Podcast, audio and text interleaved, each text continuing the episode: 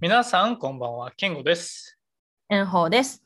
クーロンハイはハイパーミーハーな Z 世代2人の脳内にある世界中の気になったテクノロジーやサービス、ブランドをゆるゆると紹介するポッドキャストです。はい。お願いします。今お願いします。えー早速、今ね、あのこの間購入したスタンディングデスクから、えー立ってお届けしてるケンゴなんですけれども。まあ、てなちなわけで。みにこちらは背景見られないんですけど、どちらなんですか？あすごい今、最寄り言いそうになったけど、あの、あかあんのより、まあ、そこはの最寄り、いやいや、まあ全然いいんですけどね。あの大都会に住んでらっしゃいますよね。そうそうそうそうそう。東京の方にね、やっぱ進出してきまして、引っ越してきましたけど。いやー、この間、あの、ごちそうさまでした。ごちそうさまです。そうあの一緒にラ焼肉ランチをね、食べに行きました。まあの状況記念というか、うん。社会人記念というか。そうね、今までやっぱ結構俺がおごってくることも多かったしそんな、ことない。そんなことは全くない。一回ね、一一回。回、一回、そうね。大阪でねうんまあ、ななんなら炎鵬の方が一回多くお、あれはおごりにカウントされてないんか。でない私はあの歌詞やと思ってるあから。まあちょっと7000円ちょっと借金してるんですけど。いやさ、あの、おちょっと変化に気づかん？ちょっとこれ始まる前にさ、ちょっと話してたけどさ、全然気づいてくれへんと思って。変化？モテませんよ炎鵬さん、モテないですよ、あそれじゃ。赤野くん？うん、の変化？前、焼肉から俺結構変わってるよ。ああ、髪の毛切った？そう、めっちゃ切ったんや。いや、きいや、いや、そうやけど、結局さ、ズームって正面からしか見えへんからさ、そうね。そうねああ、ほんまや、やっぱり社会に適応しようと。そうなんや、だから。うん、ちょっと identity crisis になっててさ、今。安い、安いアイデンティティ。やっぱ俺、俺といえば長髪、長髪といえば俺みたいなとこあったやんか、ずっとさ。うん、なるほど。うんうん、うん。まあないねんけど、あの、いや伸ばしてた理由がそのね、イスラエル人の散髪屋を 信用してないってだけやったんで、全然こだわりもなかったんですけど。うんそうま逆に言うと人生でね、髪の毛で遊べるのも一番そのタイミングやったから。まあですね、そうそうそう。まあけどそろそろ鬱陶しかったんで、まあ切ったんですけど、うん。いやーなんか、昨日からさ、すっごいある動画がさ、はいはいはい。出回ってるじゃないですか。あ人数多めのあの動画ね。人数多めで、なんか、芝く、ビンタする動画？はいはいはいはい。ししビンタして F ワード言うやつね。そうそうそうそうそう。まあ、アカデミー賞のね、うん。発表があってさ、まあ、うんウィル・スミスがクリス・ロックをまあビンタしたみたいな動画がまあ YouTube でも Twitter でもインスタでも。TikTok でも流れてきました。あれさどう思うよ？いやさ、面白いのが、これ日本と海外で全然反応違うよな。なんか日本は GO なんか GO GO みたいな感じじゃんウィル・スミス奥さんを守ったみたいな感じが多いよな、うんうん。し、まあ正直、日本でのウィル・スミスのい多分好感度高すぎて、そうそうそうクリス・ロックの知名度が低すぎてほんまはすごい有名な人やのにアメリカではからそもそも若干バイアスがかかってるのもあると思うけど、うん。まあ、アメリカでは結構ウィル・スミス、いや、あそこで殴るのはないわ、みたいなうん、大人げないわ、みたいあな。るよな。うん、いや、思った思った。国によってさ、反応の一覧みたいなのがネットに出ててんけど、あ、そう。うん、結構、本当に日本ってほほぼほぼなんかポジティブな反応やったから、あまあ、家族というね、なんか自分と他人っていうのをさ、やっぱ区別する民族やから、まあなんか、確かになと思うけど。そう。自分やったらどっちかっていうのやと、健吾さんはどうですか？いやー、あの場で、まあ、ウィル・スミスぐらい、もう、有名人やったらしてるかもな。けど、せんのちゃん、普通に、ビンタはせんやろ、あそこで。なんか影響する部分がさ、自分のイメージとかだけじゃなくて、スポンサーとか、それこそウィル・スミスいろんなところで契約してると思うし、うんうんうん。契約切られたら自分のその会社周りの人にも影響出るわけやし、うん。割となんかそう考えると良くないなと思いつつ、そうね。まあ、ねあとあれ明るい人じゃなく、うん。クリス・ロックと俺の関係性にもよるかな。はいはい。あ、け健康ベースなんや、今。そうそうそうウィルウィルの気持ちウィルじゃなくて、お俺、俺の話。ス いやー、そうよな。そういや、けど、俺はそれに関して、まあ、すごく怒ってるんですよね。はいはい。あの、まあ、そのさ、なんか、切り取り動画ばっかりばっかりさ、ん出回っててさ、うん、みんなと、漢字の映画を見てくれよと。多分、今回ノミネートされてる映画って、多分みんなほとんど見てないと思うのよね。多分。はいはいはいはい。まあ、みちょうど日本でね、ここ数ヶ月、めっちゃされ、なんていうの、放映されてたやつばっかやったけどね、入ってたの。そうね、コーダ、ベルファスト、まあ、ドントルックアップ、ドライブ・マイ・カー、デューン、キング・リチャード、リコーライス・ピッツァ。これはあれですね、あの、7月とかに公開やったかな。で、ナイト・ミア・アリーと、The Power of the Dog West Side Story やけど、うん。見てなくない？多分。ドントルックアップぐらいしか見てないでしょ、多いやね、多分いるコミュニティにも読んねんけど、分。うん。あのね、えっと、愛の歌？はいはい、コーダね。うん、そう、コーダは結構周り見てた。あ、そうなんや。で、ドントルックアップは結構エンタメ好きの人が見てた、私の周りでは。ああ、そうなんや。で、無難に映画見に行く、こうとしてる人たちがデューンを見に行ってたイメージがめっちゃ変に話してるけど、うん、この3つは結構見てたかな、周り。まあ、デューンはね、去年の夏、ん？冬ぐらいか。去年の冬ぐらいにやってて、うんうんうんだからウエストサイドストーリーもまあ見てる人もいるかぐらいな感じで、まあ正直なんかあの、マイナー映画ばっかり、マイナー映画っていうかなんか昔のさ、タイタニックみたいな、うわみんな見てるアバタはいはーみたいな、そういう映画がまああんまりないから、なん確かお金かかってますよみたいなのがあんまないかも。そうそう、デュまあまあ、デューンとかはかかってるけど、まあ、デューンもデューンでなんかまあ、ようわからん映画やって、正直。結構レベル高めな映画やから。だから、うんみんなちょっともっと漢字の映画見てくれよと思ったけど、なかなか難しいラインナップやなと思って。で、日本映画も入ってるやん。そのドライブ・マイ・カーで。うんうん。入ったって言ってもやっぱこれ3時間やからさ。なかなかこれハードル高いしね。うんちょっと恥ずかしいことにまだ見れてないんですよね、ドライブ・マイ・カー。ドライブ・マイ・カーは見なあかんのじゃん、多分。そう、しかもさ、もうだってサブスクに来てるやろ、結構。え？そうなん？うん、そう、来てる来てる。もうだって、あのー、UNEXT とか、あアマプラとかにはもう来てる。ーあ、アマプラに来てんの？そう、ただ、その、なんていうんやろ、定額制には入ってないかも。ああ、借りれるやつ、ねそうそうそうそう。で UNEXT は多分定額に入ってるんじゃないかな。あ、そうなの新作やのに。わからへん。まあでも基本 UNEXT ポイントで見れるから、うんうんうんあれやねんけど。なるほどね。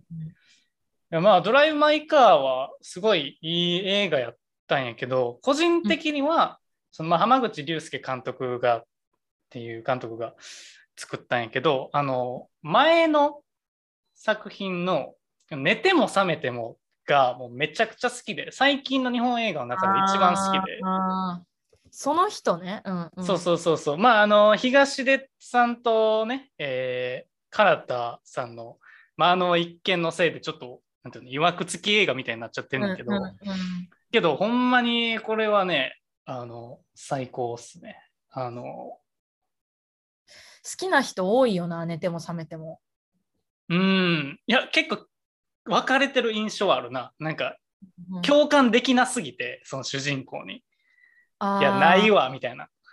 ストーリーに入れ込んじゃうタイプとかは、いやーってななるような気はするけど、結構もう後半の30分とかもう神のようなショットがもう押し寄せてきても最高でした。えーまあ、俺ら関西出身やから、なんか関西の話やねんけど、ちょっと関西弁が変やねん。あの、から 東出の。まあ、それを除けば、ほんまに100点の映画やった。僕は。えー、そう、だから、ドライブ・マイ・カー若干さ、この男女がメインの、うんこのひらがな手書き系映画に若干の抵抗があって、わかる、わかる、わかる愛。がなんだとか、そういう系？若干抵抗があるよな。なんか、ラブ、ラブコメが多いじゃないですか、日本の方がってさ、こういうパターン。そうそうそう、なんかそういう系列かと思いきや全然そうでもないな。エモ、エモ消費みたいな。はいはいはい、はい。エモエモサブカルチャー消費みたいなのが若干、あ、ままた来ましたか、こういうのみたいな感じだから。月に1本は上映されるタイプのやつな。そうそうそはいはいはい。わかるわかる。それはわかるけど、その中でも寝ても覚めたほんまにダントツに良かったね。ドライブ・マイ・カーついでにちょっと見てほしいなと思うんですけど。で、まあ、あの、ベストピクチャー撮ったコーダ愛の歌なんですけど、う。うん。あの、これ、コーダ、俺も初めて知ったんやけど、コーダってどういう意味か知ってる？あ、こうだ。その話をちょうど会社の上司として、はいはいはいはい。えっと、この話多分2ヶ月ぐらい前にしたからちょっとなんかふわっとしてんねんけど、うん、あれやんな、音楽記号みたいな。いや？音楽記号？音楽の記号。音楽の記号全然違うわ。スタッカートみたいなやつ？多分そう、私が音楽記号ですかって言って違うって言わあーあー、そういうことね。そういうことね。まあまあ、コーダがあの略で Children of Deaf Adult っていう。の CODA でコーダで、うんうんまあ、日本語に訳すと聴覚障害者の親を持つ聞こえる子供っていうので、まあ、結構言い方はいろいろ日本語ではあるみたいなんやけど、だからこれ初めて知って、まあ、すごい勉強になって、で、そもそもその聴覚障害者って今、あの、ろう者って呼ばれてるらしくて、日本語で。えーっていうの。であと、俺らはまあ普通に聞こえる人らで、そういう人たちのことを、まあ、健聴者ってまあ言いがちやけど、今はそれ、まあ、ほんまはダメらしくて、県取って聴者、普通に聞こえる人って呼ぶらしい。まあまあ、うん。その聞こえることが健やかであるっていうのはなんか違うから、ね。それが正常であるみたいに見えるのそうそれもすごい勉強になったなと思って。で、まあ、コーダはその2014年の、えっと、フランス映画でエールっていうのがあって、まあ、これの、これが原作で、それのリメイクね、ハリウッドリメイク版がコーダで、で、これがぜひどっちも見てほしい理由があって、あのストーリーとか特徴的な演出方法ってもう全く一緒なんよ、ほんまに。エールとコーダって。えー、そうなんや。。まあ、やのに、もう、まあ、もう誰が見ても明らかにコーダの方がいい映画なんよ映画としては。うん。だから、なんか些細なこう設定とか構成とか撮り方を変えるだけで、その、こんなに良くなるんやみたいな。まあもちろんエールもまあ面白いユーモア溢れる映画ないけど、こんなに良くなるんやっていう、なんかどういう要素が映画としていい映画にたらしめるかみたいなのがすごい比較検証しやすい。なんかえー、演出がいいんや、じゃあ。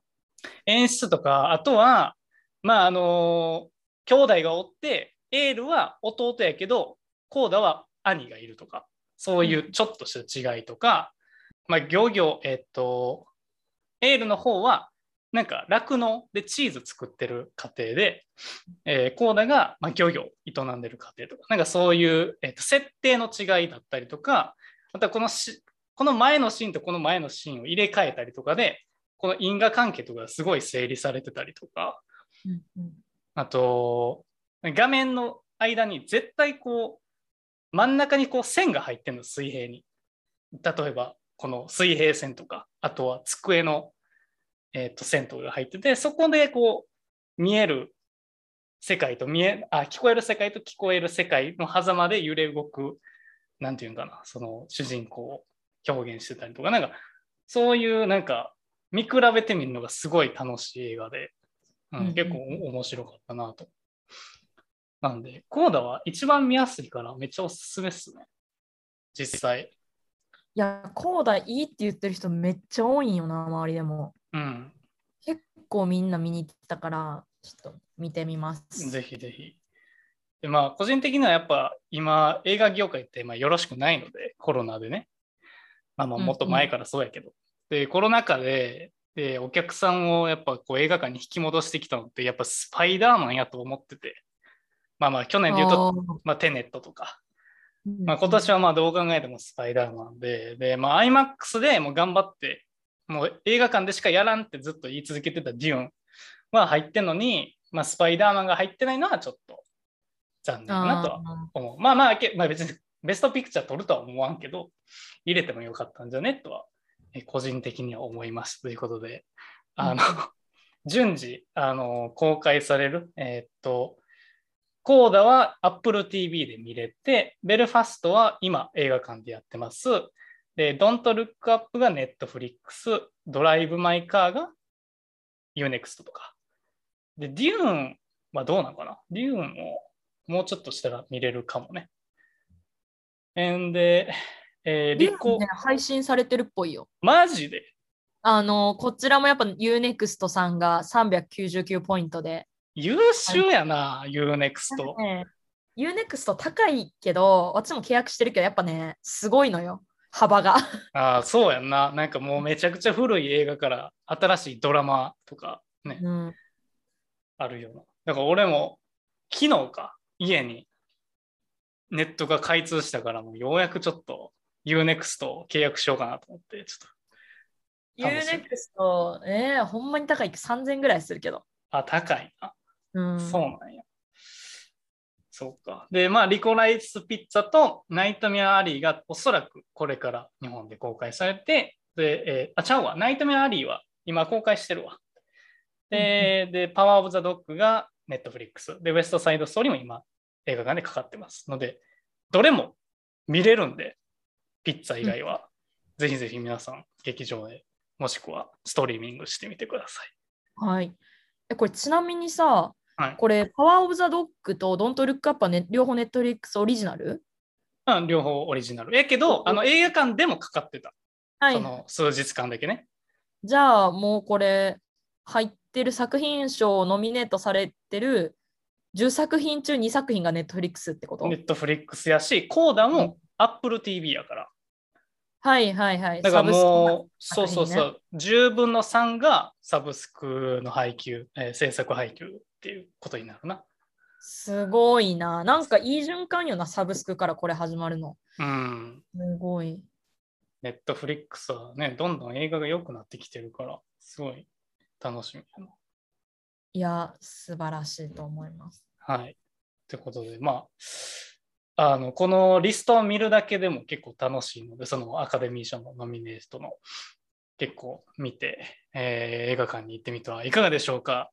というわけで第34回やってきました。少しで面白いと思った方は、クーロンハイをフォロー、シェアをしてもらえると、炎法的にとても喜びます。Twitter でアカウント名、アットマーク、KURN、アンダーバー HIGH、クーロンハイで検索してください。各種ストリーミングサービスのフォローもお待ちしております。それではまた次回。バイバイ。さよなら。